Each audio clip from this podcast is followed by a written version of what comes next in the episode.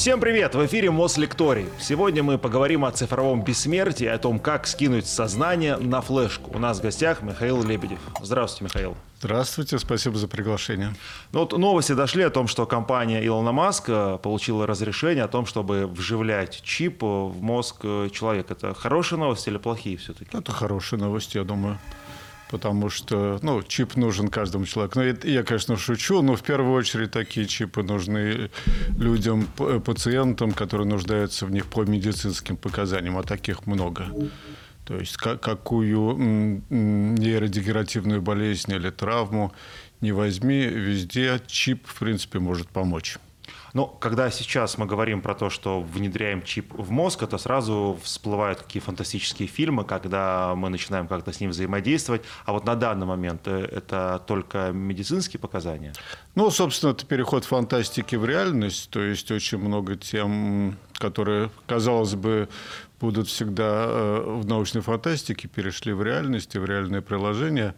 Основное приложение это, конечно, медицинское. То, то есть э, под это дают деньги, на это направлены основные усилия и полагают, что действительно с помощью чипов или нейроинтерфейсов удастся вылечить многие болезни, которые не удавалось лечить раньше.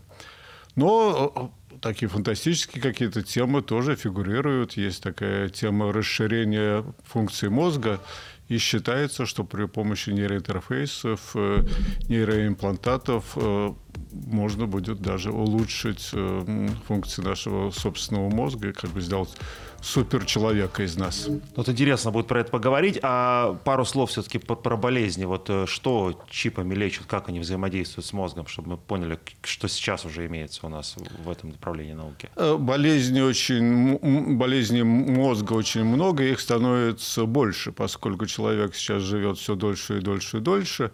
А мозг, вообще говоря, на такой длительной жизни не рассчитан, и поэтому начинают э, играть роль нейродегенеративные заболевания, такие как болезнь Паркинсона, болезнь Альцгеймера и многие другие, и вообще что-то в мозге портится, поэтому мозг нужно лечить. Ну, плюс э, бывают э, травмы мозга, скажем, спинномозговая травма, бывает, бывает такая серьезная проблема, как инсульт. И она, вообще говоря, вероятность человеку получить инсульт на протяжении жизни это примерно одна пятая. То есть каждый пятый человек получает Многовато. инсульт. Да.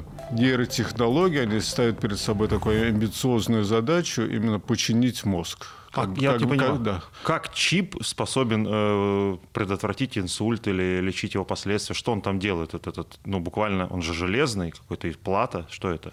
Ну, я вам сначала дам такой фантастический да. Э, вариант. Значит, инсульт – это погибает большая часть мозга, она может быть действительно большая. Теперь э, приходит мастер, который говорит, «Э, что у вас в мозге испортилось? Ну, говорят, допустим, правом полушарии такая-то зона. Он говорит, хорошо, где у нас правое полушарие, достает из чемоданчика чип, вставляет, и электронная схема полностью заменяет функции правого полушария. Ну, вот то, что я писал, это не полностью фантастика. На самом деле что-то вроде этого можно сделать и даже делается.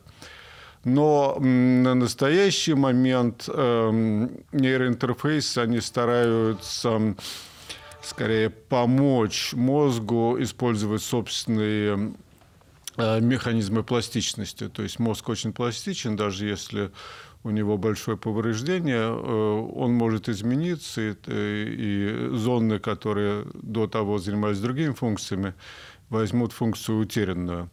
И нейроинтерфейсы просто вмешиваются в этот э, процесс посредством записи активности нейронов, посредством нейростимуляции и улучшают его. А как происходит вот внутри головы коннект э, вот этого инородного тела э, с нашей плотью? Это что, какие-то прям электроды или как вот они соединяются? Mm-hmm. Мы флешку вставляем в компьютер, там контакты, а как у нас это? Значит, это самый серьезный момент на данный момент и разные способы соединения. Ну, самое лучшее соединение это... USB 2.0? 3.0, 3.1. А, это инвазивные интерфейсы. И вот Илон Маск э, э, развивает именно инвазивные интерфейсы. Грубо говоря, это когда мы вставляем в мозг много-много маленьких иголочек, и они хороши тем, что они могут качественно записывать активность мозга, а именно качественная запись нужна для нейротехнологии. Плюс они могут качественно стимулировать, то есть стимулировать небольшие э, зоны мозга, а маленькие участочки таким таргетным образом. Но, к сожалению, э, инвазивные интерфейсы страдают от того, что они не биосовместимы, потому что когда в мозг попадает такая иголочка, он сразу распознает ее как инородное тело и пытается от нее э, защититься, и от этого качество записи портится, качество стимуляции тоже портится, хоть меньше и мы имеем проблему. Поэтому сейчас развиваются технологии в разных направлениях, чтобы э, эту проблему биосовместимости победить, и в конце концов ее, я думаю, победят. Это от покрытия электродов такими материалами, которые мозг любит и не будет на них как-то плохо реагировать. А, плюс эм, вместо иголочек, например, предлагают э, поместить в мозг пыль, нейропыль такой, это маленькие частички, которые менее травмируют мозг. Наночастицы даже предлагают поместить в мозг. Э, много всего. Есть такая минимальная инвазивная технология, называется стентрода, то есть в сосуд головного мозга, а не в сам мозг, помещается стенд, который закрепляется в этом сосуде, и он записывает активность мозга. Технически этот стенд находится вне мозга, потому что сосуд защищен от мозга гематоэнцефалическим барьером. Таким образом, как бы менее инвазивно мы можем записывать активность мозга. Но есть еще менее инвазивные технологии, такие как, например, электрокортикограмма, когда сетка электродов кладется на поверхность мозга. Можно вообще записывать неинвазивно, скажем, ставить на голову электроэнцефалографическую шапочку, просто вам на... Э, Это когда на права медкомиссию проходишь, такую надевали шапочку, да? Или такое, может, Что-то у меня было такое. Было такое, да. Ну, может быть, это у меня только было. прошли. Может быть, чтобы побольше заплатили. Нет, это полезное изобретение, но для нейроинтерфейсов оно не очень годится, поскольку качество э, сигнала гораздо хуже, чем при инвазивной записи. Есть интерфейсы, построенные на электроэнцефалограмме, но они такие не самые идеальные. Вот. Так что сейчас идет борьба вот именно за лучший способ интерфейса с мозгом. И я думаю, здесь какие-то технологии в конце концов победят, а сейчас технологий предлагается множество. А я же понимаю, что вы вот в какое-то время занимались э, тем же, чем Илон Маск, э, и ну, понимаете, да, насколько он продвинулся. Это вот иголки, это прям что, из головы торчат какие-то иголочки, или это как-то все закрывается, это под э, под черепом? Как это происходит? Да, я, я долгое время занимался экспериментами на обезьянах. Ну, на обезьянах, кстати, это не то, что экспериментировать на людях, что собирается делать Илон Маск, поскольку опыт не всегда удается, и если это обезьяна, то это не, не так страшно. Ну да. Вот. Э, электроды действительно представляли из себя, которыми мы пользовались иголочки. Это такой микропровод, да, очень тонкий провод, э, скажем, может быть, 20 микрон э, в диаметре и его можно поместить в мозг, и э, есть некие секреты, как сделать так, чтобы его поместить, и он там записывал довольно долго. Э, лучшие обезьяны у нас работали по 8 лет, и э, в результате были опубликованы статьи там в Nature, Science и в других журналах, так что эта обезьяна могла защитить кандидатскую диссертацию, докторскую, а потом стать академиком, наверное. Вот. Так что был успех. Э, и что самое интересное, э, многие люди, которые работали со мной, они потом пошли работать на Илона Маска, и в результате э, идеология очень близкое. То есть то, что они делают, очень близко к тому, что мы делали, скажем, 15 лет назад. То есть получается, что вопрос этики не позволял вам эксперименты над людьми, вопрос закона, я так понимаю, а сейчас какие-то поблажки, по крайней мере, в Штатах э, на эту тему? Значит, ну, поскольку все это все-таки делалось для того, чтобы перенести в конце концов эту технологию на людей, то так и было сделано. Здесь Илон Маск, он еще это не сделал, но он не будет первым в этом поскольку и мы делали, и еще там две другие группы в Америке более известные стали тем, что они имплантировали электроды, такие эм, матрицы электродов э, людям. И э, по всему миру, э, преимущественно в Америке, где-то 50 человек получили такие электроды. По медицинским, опять-таки, показаниям, поскольку это люди парализованные, и они, например, могли управлять роботом силой собственной мысли. Человек задумывает движение робота, робот берет чашку кофе, подносит к рту этого парализованного э, пациента, и пациент э, пьет чашку кофе. Или, был, или еще была э, демонстрация, что на руке робота были размещены сенсоры, которые чувствовали прикосновение.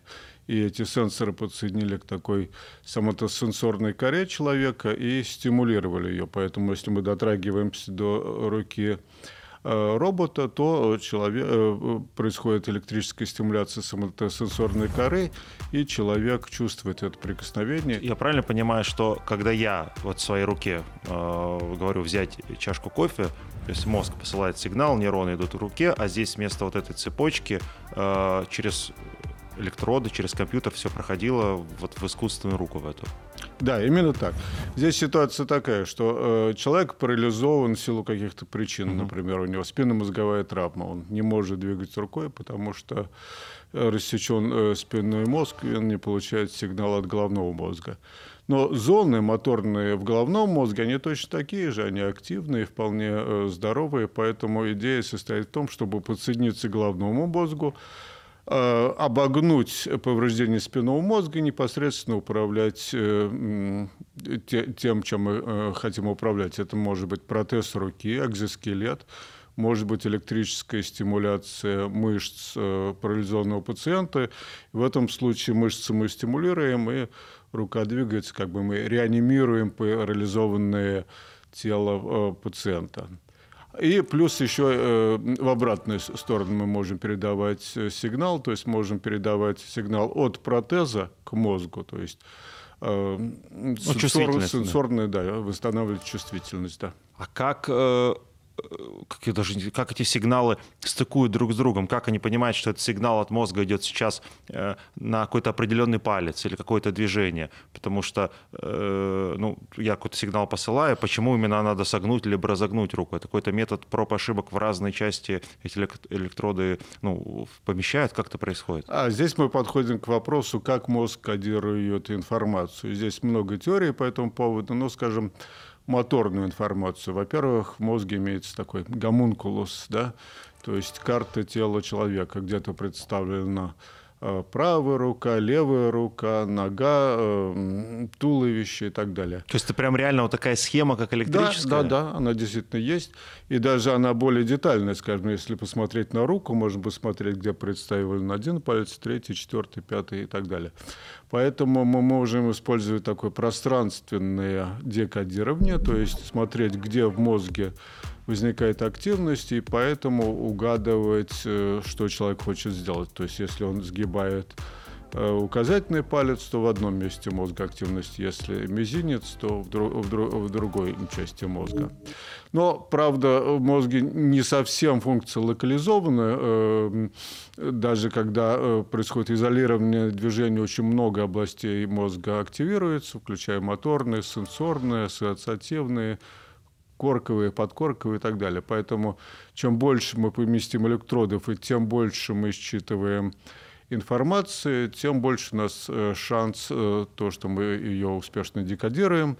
А сейчас, сейчас еще нам в помощь развиваются хорошие алгоритмы декодирования при помощи, например, искусственных нейронных сетей. То есть все это развивается очень хорошо и успешно. А у всех людей это одинаковые вот эти карты. То есть они могут на здоровом человеке проверить и, соответственно, уже на человеке, у которого эти связи разрушены, внедрить. Да? Или у каждого своя карта мозга? У всех людей эти карты примерно одинаковые. Я вам скажу, что, скажем, многие где-то посередине э, головы мы смещаемся, получаем туловище, потом идет рука и э, ниже мы получаем э, лицо. Угу. Интересно. А, тогда вопрос. А бывают ли какие-то побочные явления, и какие побочные явления могут быть у попыток вот как-то внедриться в мозг? Это же очень такой тонкий орган, насколько я понимаю. Ну, при плохом имплантировании могут быть побочные э, явления. Кстати, был такой случай, американский нейроученый Филипп Кеннеди, он захотел самого себя имплантировать э, чипом, но поскольку э, в Северной Америке он не мог это сделать, поэтому он поехал в Центральную Америку, и там ему нейрохирург за деньги имплантировал чип – но имплантировал плохо, и действительно там возникли осложнения. Я не знаю точно, в чем они заключались. Возможно, например, э, попасть в кровеносный сосуд, возникнет кровоизлияние, микроинсульт, или, может быть, даже более серьезный инсульт. Можно повредить ткань мозга, может возникнуть инфекция, например. Ну да.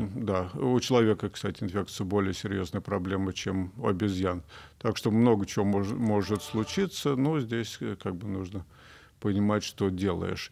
Но э, во многих случаях, на удивление, никаких проблем не возникает. То есть мы вставляем, скажем, мозг обезьяны тысячу таких иголочек, и ничего, она прекрасно себя чувствует.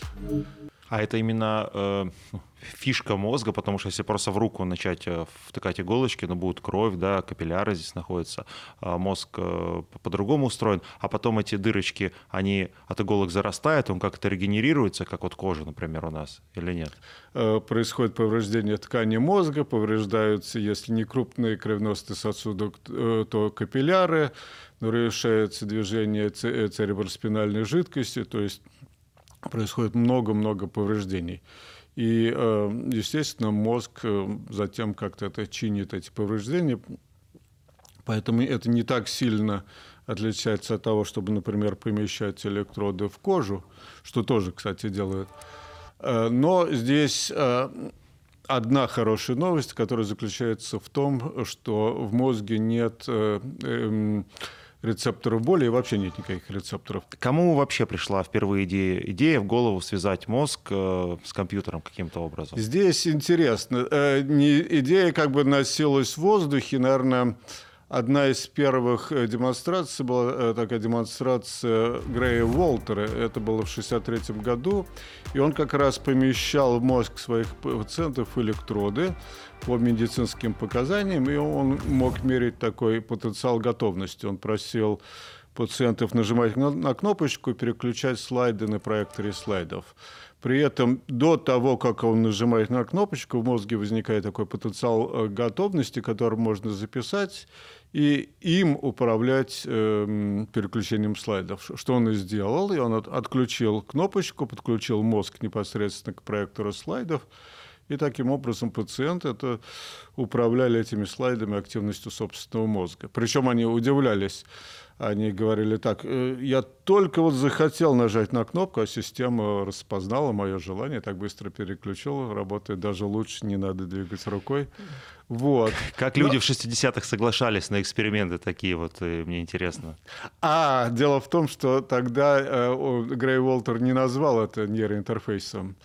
Э, он интересовался совсем другими проблемами, типа обладает ли человек свободой воли, э, является ли он роботом, потому что если, скажем, активность в мозге возникает задолго до того, как человек нажимает на кнопку, может быть, все наши действия — это иллюзия. Ну, это отдельная тема, но такой круг вопросов. А какие сегодня тогда уже вот э, нейроинтерфейсы существуют, да, и где они вот применяются?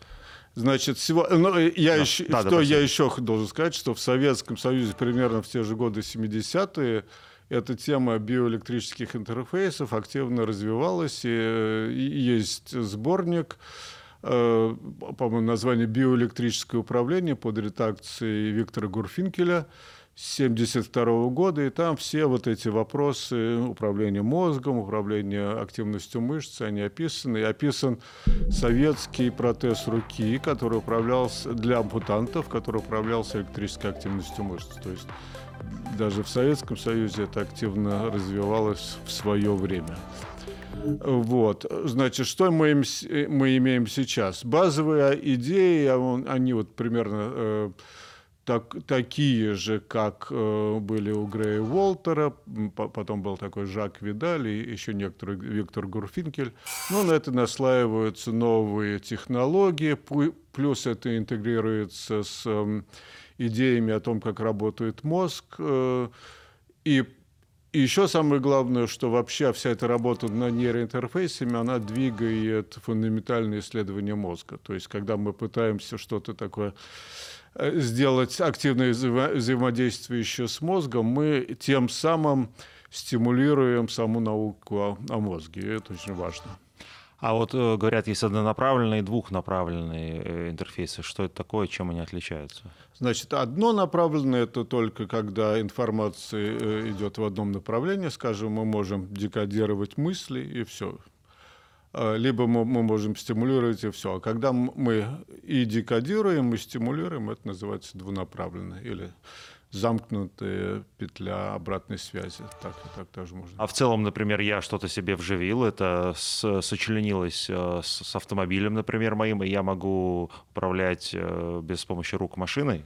Значит, такое описывает, а проблема в том, что пока это все не работает. Э, управление не настолько качественное, что если вы увидите за рулем такси человека с нейроинтерфейсом, я бы не рекомендовал пока к нему садиться.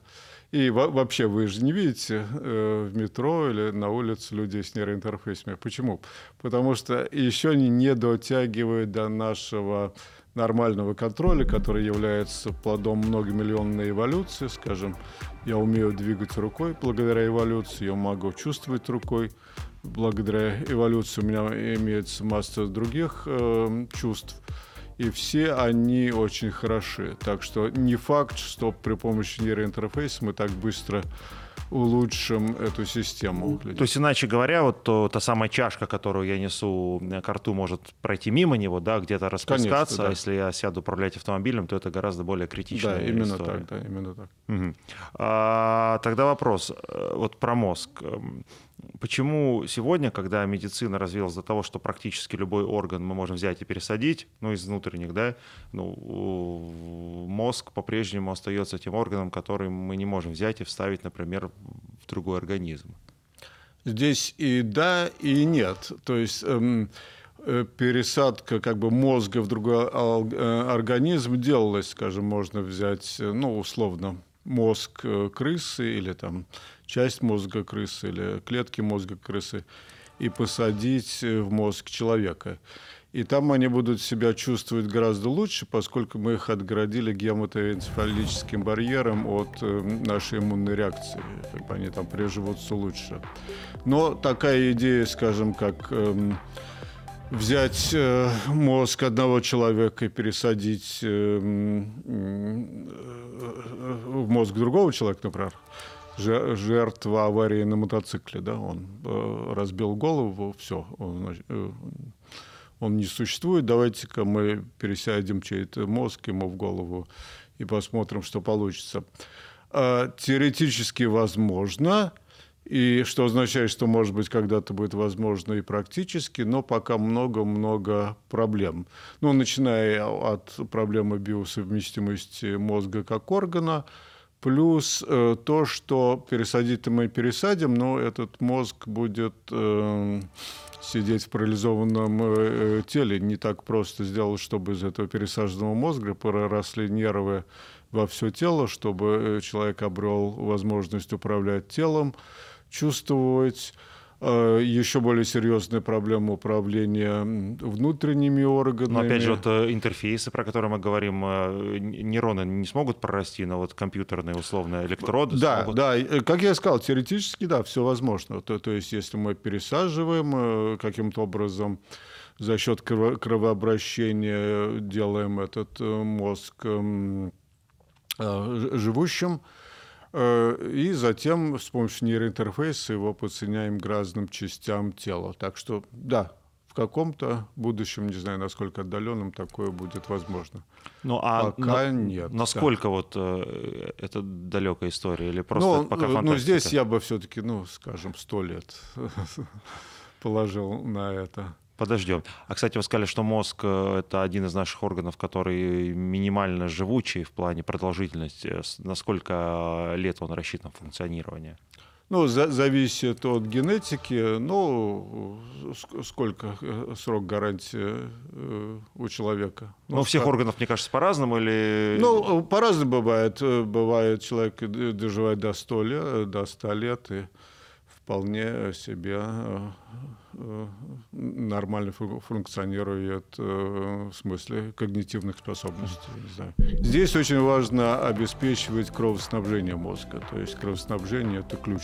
То есть как только портится кровоснабжение, там по цепочке все начинает портиться, и все хуже, хуже, хуже. А как э, вот человек может на это повлиять? Например, мы можем сердце тренировать, да, там, Э, нагрузки аэробные, мы можем тренировать мышцы свои, а вот кровоснабжение мозга мы можем как-то тренировать? Точно так же, как с любым другим органом. Э, в мозге есть сеть кровеносных сосудов, она там по-своему устроена.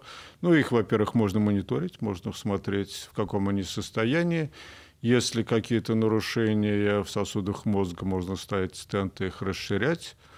Э, далее, ну, здоровый образ жизни никто не отменял. Можно принимать какие-то фармакологические препараты, так что все, все, это, все это возможно.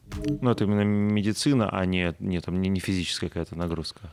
Физическая нагрузка тоже. Ну, э, я бы сказал, здоровый образ жизни. Не, не надо, да чтобы холестериновые бляшки в сосудах мозга То, не откладывались. Тоже, да, да, да. Хорошо.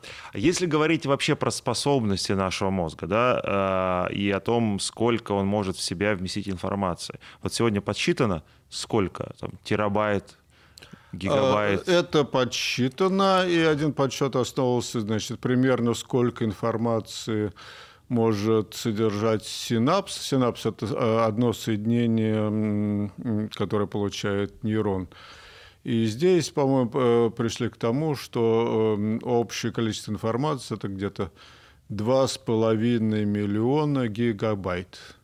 Гигабайт. Вот. Но это все может измениться, поскольку непонятно еще, что считать информацией, хранящейся в мозге мозг, э, он так специфично очень э, обрабатывает информацию. Скажем, я получаю через свой зрительный канал непрерывно огромнейшее количество информации, но мозг это не может обрабатывать. И что он делает? Он э, снижает информацию до э, какого-то минимума, который мне необходим. Скажем, мне надо знать, что передо мной микрофон, стол, там, стены, комната и так далее. Мне не, не нужно э, отслеживать каждый пиксель, который я получаю. Но, в принципе, мозг многое отслеживает как бы без моего участия, что называется, бессознательно. А вот если говорить прямо именно про запоминание, да, то есть, условно говоря, какое-то количество чисел, картинок, вот то, что можно как, как будто бы на флешку загрузить. Вот здесь есть интересный парадокс. В мозге миллиарды нейронов, то есть эм, какую-то элементарную функцию там умножить, не знаю, 25 на 18, это с, с таким количеством элементов это просто легкая задача. Но мозг сделан не для этого, не для этого, не для арифметики, не для, я не знаю, запоминания Э, карт, которые имеются в колоде и, и так далее. Все это э, как бы последующие плоды культурного развития. Но в, первую очередь мозг сделан для того, чтобы мы выживали в этом окружающем мире. Поэтому э, умели обрабатывать информацию, которую мы получаем от э, окружающего мира, правильно интерпретировать и выживать. Соответственно, все эти функции мозга, они в первую очередь такие биологически направлены на наше существование как организма. Плюс еще есть такая загадочная функция, как сознание. Очевидно, что ее каким-то образом рождает мозг, но каким образом, как из э, импульсов, э, которые передаются по нерву, появляется наша душа, наш внутренний мир, это загадка. А вот вы сказали, что мозг не для того, чтобы запоминать числа, там, карты в колоде, но есть же люди, которые могут там число π запомнить, там, 100, 200, 300 и далее знаков, и запоминают огромное количество последовательностей. Это тренировка мозга, мозг каждого на это способен или у них как-то по-другому устроены вот его части? Ну, есть люди более талантливые к чему-то, и опять-таки в мозге есть колоссальные потенциальные способности делать все, что угодно, и можно обучиться. Что касается людей с уникальными способностями, то здесь некая комбинация способностей и алгоритмов, скажем, если э, фокусник на эстраде умножает пятизначные числа, то при этом он пользуется неким алгоритмом, скажем, он выучил, запомнил, да, э, какую-то таблицу чисел 100 на 100, скажем, таблицу умножения, ну, более продвинутую, и просто мысленно обращается к этой таблице и э, алгоритмически производит вычисления. Такие трюки есть. Плюс, плюс для запоминания есть такие мнемонические трюки, когда, скажем, человек эм, ассоциирует эм, какую-то цифру с каким-то эм, объектом, скажем, лошадь, да, цифра 3 – это лошадь, а цифра, цифра, цифра 7 – это человек. То есть, если 37 – это человек, скачущий на лошади, а вот такие вещи уже, имеющие смысл для угу. нас, нам проще запоминать. И поэтому, как бы, переходя в этот мир, то, что мы умеем запоминать, мы можем запоминать и какие относительно бессмысленные э, вещи, как последовательность э, э, цифр в числе пи. Но это тренируется, я правильно понимаю? Это есть, тренируется, как, да. Банально, там мы слышали про стихи, учи стихи, там у тебя будет... Э, да. То есть какие-то... Это тренируется, да если говорить про то, что вот про, про объем использования мозга, да, что говорят, что мы его используем, там, кто-то говорит на 5%, кто-то вторит говорит, что там, э, на 6, а кто-то на 100, вот все-таки есть какое-то сегодня понимание, насколько мы этот мозг задействуем, какой там еще потенциал скрыт? Да, приходится слышать такие магические истории, что в мозге скрыт какой-то потенциал, и он работает не на 100%. Это частично верно, но не э, в той интерпретации, как нам дают. Потому что если посмотреть э, в какой-то момент времени, сколько нейронов э, активны в мозге, оказывается, что какие-то активны, а которые некоторые вообще не работают, потому что для этой задачи они не нужны. Потом человек меняет задачу, контекст, и новые нейроны начинают работать. Но это не очень хорошая идея э, активировать все эти нейроны, потому что мозг может э, войти в режим, где он просто не сможет вообще ничего делать, потому что есть некий баланс возбуждения и торможения всех этих операций, поэтому все в мозге на самом деле оптимизировано. Так что поиск каких-то скрытых способностей мозга – это не, не попытка работать мозг там на 20% больше или что-то еще, а это грамотное использование механизмов пластичности. А здесь у мозга много инструментов, так что если правильно использовать возможности пластичности мозга, которые там уже есть, то многого можно достигнуть. А вот, э, опять же, если проводить аналогии там, не знаю, с мышцами, да, вот мы в определенный момент их э, не используем, они отдыхают, или мы вообще спим, а мозг, он же у нас без остановки работает, насколько я понимаю. Мозг работает без остановки, но, естественно, э, за счет работы его мы можем вызывать пластичность и улучшать какие-то функции. А насколько опасно его перегружать, э, вот, не знаю, отсутствием сна или какой-то э, работой в большом количестве? Что с ним может случиться? Закипеть, отказать? перегружать мозг отсутствием сна – это очень плохая идея. Сон нужен мозгу. Ну, здесь есть разные теории, зачем он нужен, скажем. Такая основная идея – это то, что во сне мозг перегружается в режим, где он а, обрабатывает накопленную за день информацию и что-то выбрасывает, а что-то перегружает в другие области, в частности из гиппокампа. Плюс есть еще другие функции, скажем, э, согласно теории Пигарева, а, мозг во сне больше связан с внутренними органами и как бы обслуживает внутренние органы. То, то есть некая такая метаболическая функция мозга, что тоже верно. Но совершенно верно то, что раз э, сон существует как э, физиологическое состояние мозга, то он, несомненно, нужен, и играть э, с этим, себя лишая сна, это очень плохая идея. А, ну вот есть люди разные, мы все разные. Есть умные люди, есть гении, а есть, ну, ну глупые, да, про которых так, по крайней мере, говорят. Вот мозг у них устроен одинаково, нейронные связи одинаково работают – или можно отличить, вот взглянув на внутренность мозга и понять, кто есть кто из этих людей? Ну, конечно, мы знаем, что э, есть люди там более умные, более глупые, но здесь это не нечто, что э, от рождения. То есть э, утверждать, что этот человек глупый, потому что у него генетика такая, это неверно. Здесь э, важно то, э, еще важны приобретенные знания и какие-то навыки. То есть особенно, чем этот человек занимается в детстве, как он учится, чему ему учат и так далее. То есть мозг особенно пластичен в детстве. Так что я, я бы не стал говорить, что, скажем, этот человек от, от рождения станет э, глупым. Но, конечно, есть определенные вариации, и они, конечно же, связаны с, со строением мозга. Э, как, это не очень понятно. То есть в каких-то экстремальных э, ситуациях, э, когда в мозге имеется некий порог, то можно сказать, вот, скажем, у этого человека не знаю, отсутствует зрительная кора, поэтому он ослеп, или у него отсутствуют, скажем, какие-то периферийные органы, поэтому он не обладает этой, этим видом чувствительности. Здесь понятно. Когда мы приближаемся к тому, что условно можно назвать нормой, вот эти колебания вокруг нормы не совсем понятно, чем они обусловлены.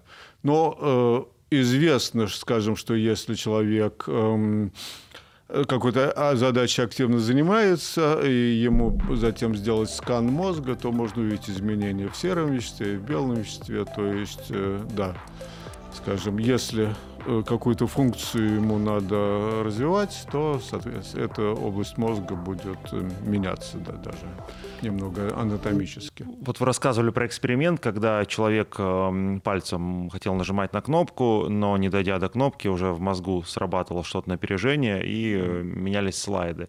Это же какой-то ну, аналог, как мне кажется, чтения мысли, да, то есть человек об этом подумал, это произошло. Вот то самое чтение мысли, оно теоретически возможно, и можем ли мы передавать наши мысли и чувства на какие-то внешние источники?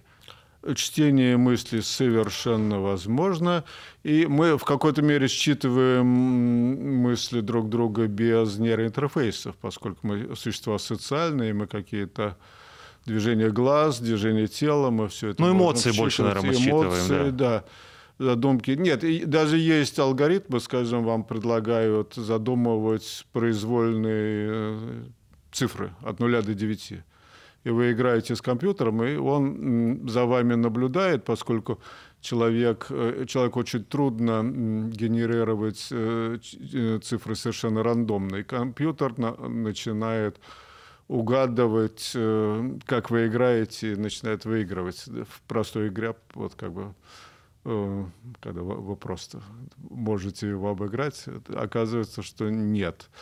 Вот. А считывание мыслей э, по нейрональной активности, она в какой-то мере потенциально даже лучше, потому что вы можете вторгнуться, вот что несколько минут назад назвал бессознательной обработкой информации. То есть то, что мозг делает бессознательно, и то, о чем я даже сам не подозреваю, скажем, если начинить мой мозг эм, различными датчиками, передавать это компьютеру, то компьютер очень много узнает обо мне и действительно сможет э, считывать мои мысли, в особенности, если эти мысли связать с какими-то конкретными задачами, а в эксперименте это именно так и делается, дается, скажем, N задач, и здесь э, считывание мысли очень хорошо удается. Произвольную мысль пока считывать сложно, поскольку это еще эм, э, не так формализовано, но в конце концов можно будет э, считывать и произвольную. Ну, я как раз о произвольных мыслях. Дорогой, что ты хочешь сегодня на ужин, да? да. А ты уже должна понимать, что готовить. Вот. Это вполне, да, это вполне возможно. Причем хорошее бизнес-предложение. Да, То да. есть вы можете сами не осознавать, что вы хотите на ужин, но когда электронное устройство вам об этом скажет, то Продвинутые жены. да. Хорошо. А, и, и их может считывать как компьютер в теории, так и другой человек, если он тоже подключен к другому интерфейсу. Да, конечно. И, и еще такая фантазия, что, скажем, если другой человек подключен напрямую, он как бы может прочувствовать это лучше. То есть э, философы очень много спорят о таком феноменальном содержании сознания. То есть, скажем, я вижу зеленый цвет как зеленый, да, это для меня такое мое субъективное ощущение. Э, Вы тоже видите зеленый, но вы называете э, и называете его зеленым, Да. но может быть вы видите что-нибудь другое. Откуда я знаю, как субъективно вы это ощущаете? А вот, может быть, если мы соединим ваш мозг и мой напрямую, у меня будет больше шанс э, ознакомиться с вот с феноменологической эм, стороной вашего сознания. А, Вот интересно, конечно, эта история. А а если говорить про редактирование информации да, у нас а, в голове, то есть можем ли мы и когда сможем загрузить что-то туда, там, англо-русский словарик, например, вот, э, или стереть что-то окончательно? Уже делается в экс- в, эксперименте в экспериментах на животных, в частности, при помощи такой методики, как оптогенетика, когда можно активировать определенную группу клеток, скажем, у крысы, и записать туда что-то или стереть. Так что все это делается. Э, так что это вполне возможно. Когда мы сможем загрузить словарь, опять-таки не скоро, но в принципе теоретических э, э, ограничений здесь нету. А, и вот, ну, вот все примерно то же самое, это про, про сгруж- сгружение, да, воз- о возможности сгрузить да, информацию вот, из головы э, одного человека, например, куда-то в компьютер через нейроинтерфейс и куда-то перезаписать дальше. Вообще та- так, в таком направлении какие-то разработки ведутся, насколько это возможно. То есть перезаписать человека, мы сейчас говорим не пересадку мозга, а просто про некую перезапись.